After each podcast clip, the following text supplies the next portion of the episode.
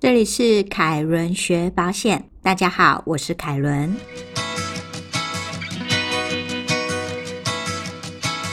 偶然看到了一个刑事案件的特辑哦，一个少女坠楼身亡，警调单位以自杀结案，知名法医却认为他杀的几率很高。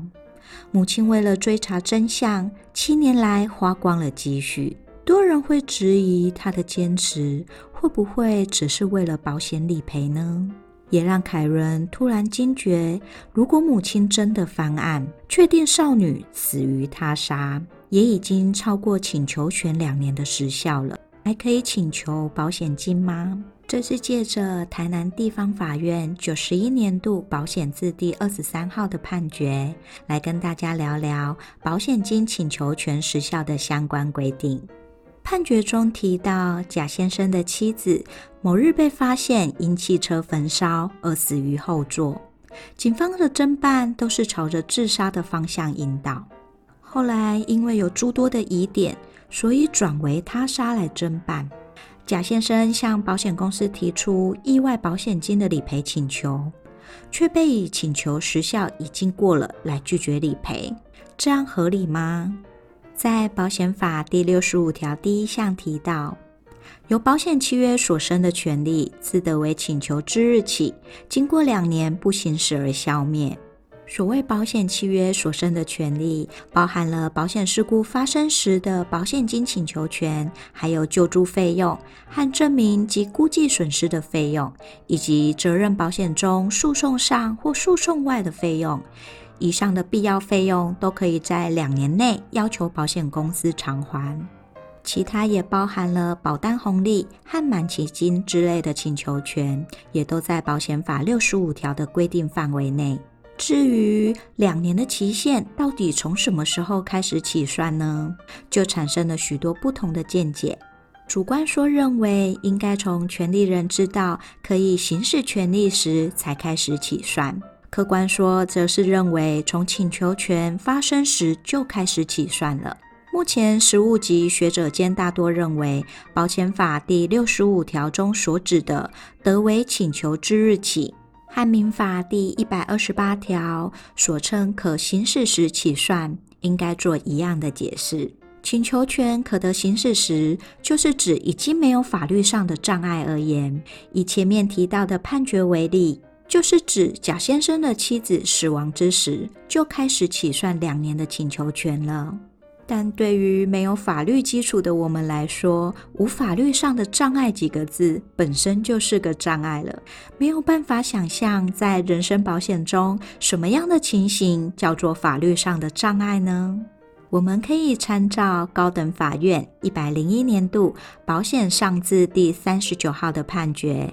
这个判决中提到，保单的受益人指定为法定继承人，在被保险人死后，他的女儿才依照民法一千零六十七条提起非婚生子女的认领之诉。也在诉讼期间，因为无法行使保险金请求权，导致超过两年的请求权时效。该案的法官则认为，请求权时效应该要从亲子事件判决确定时才可以起算。虽然保险金的请求权时效原则上是在保险事故发生时就开始起算了，但还是有三个例外情形。在保险法六十五条的第二款规定中，危险发生后，利害关系人能证明其非因疏忽而不知情者，自其知情日起算。而这边的不知情可能有三种情形：第一，不知道保险事故发生了；第二，不知道自己是可以行使权利的人，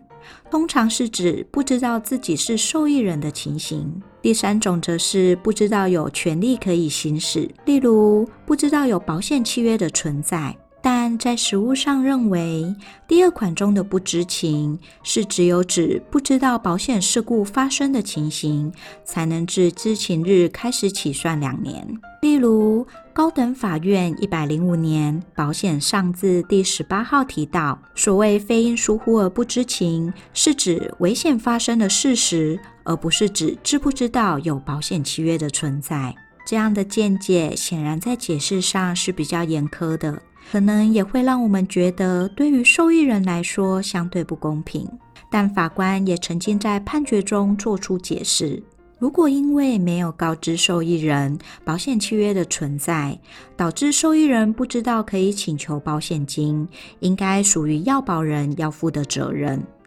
要由要保人所指定的受益人来自行承担不利益的后果。当然，为了减少受益人因为不知道保险契约存在而错失了请求理赔的情形，从一百零五年九月一号起，民众到户政事务所办理死亡登记后，可以申请将死亡登记资料通报寿险公会，寿险公会将由各保险公司协助清查承保的情形。也会通知受益人办理相关理赔给付，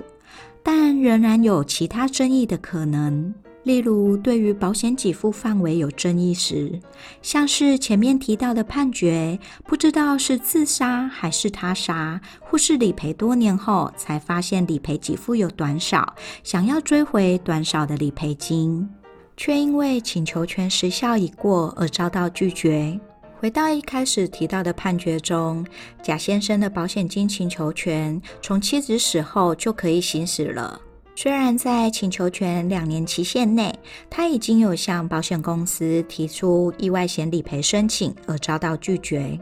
但依照民法一百三十条的规定，时效因请求而中断者，若于请求后六个月内不起诉，视为不中断。法官认为，在贾先生申请理赔遭到拒绝后，六个月内就要提起诉讼争取了，不然时效的计算就不会中断。在最高法院六十三年台上字第一千八百八十五号判例中提到，请求权可以行使时，就是指权利人客观上可行使请求权的状态，或行使请求权在法律上无障碍者。至于义务人在这边是指保险公司，实际上能否给付、愿不愿意给付，或请求权人因疾病或其他事实上的障碍不能行使请求权，这不是这边所要讨论的。保险法第六十五条的探讨，应该是目前文章中难度最高的一个主题。其复杂程度也超乎了凯伦的想象。当然，可以讨论的问题还非常多，无法全部一次分享。我们也会将其他相关议题放在解析度的研讨中，和有兴趣的朋友一起深入探讨。例如，保险公司如果故意拖延，导致请求权时效超过，该如何处理呢？或是保单条款上约定将请求权时效延长为三年，是否算是有效的约定呢？对于失能险和责任险的请求权起算，又是从什么时候开始呢？还有许多学者都会提出来探讨的，因理赔迟延所生的利息，是否也在保险法六十五条规范的范围内呢？